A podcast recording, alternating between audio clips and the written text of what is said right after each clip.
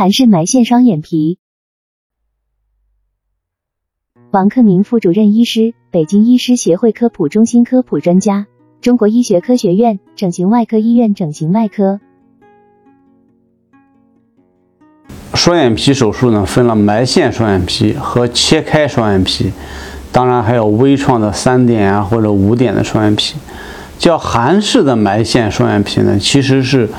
呃，应该是一种错误的概念哈。我们很多的这种医疗美容机构哈，为了故意的啊引人的眼球啊夺人眼目，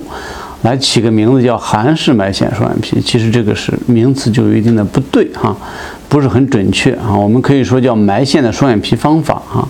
不存在韩式、中式还是日式，因为在我们亚洲人呢，很多人的眼睛是单眼皮哈，我们做一个这种埋线的固定的方法来形成重睑，叫埋线双眼皮。埋线双眼皮呢，它有一定的适应症，特别适合那些皮肤相对比较薄，嗯，但是呢皮肤又不松的这些人。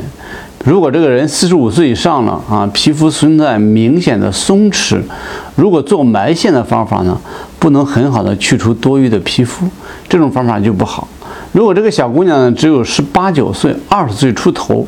皮肤呢相对来讲比较紧，眼睛呢又不是肿眼泡啊，皮肤又比较薄，这种情况呢特别适合做埋线的双眼皮，但是呢不能叫韩式埋线双眼皮。专家提示。韩式埋线双眼皮，双眼皮手术分埋线双眼皮和切开双眼皮，当然还有微创的三点或者五点的双眼皮。叫韩式的埋线双眼皮，其实是一种错误的概念。埋线的双眼皮方法不存在韩式、中式还是日式。埋线双眼皮有一定的适应症，特别适合那些皮肤相对比较薄，但是皮肤又不松的。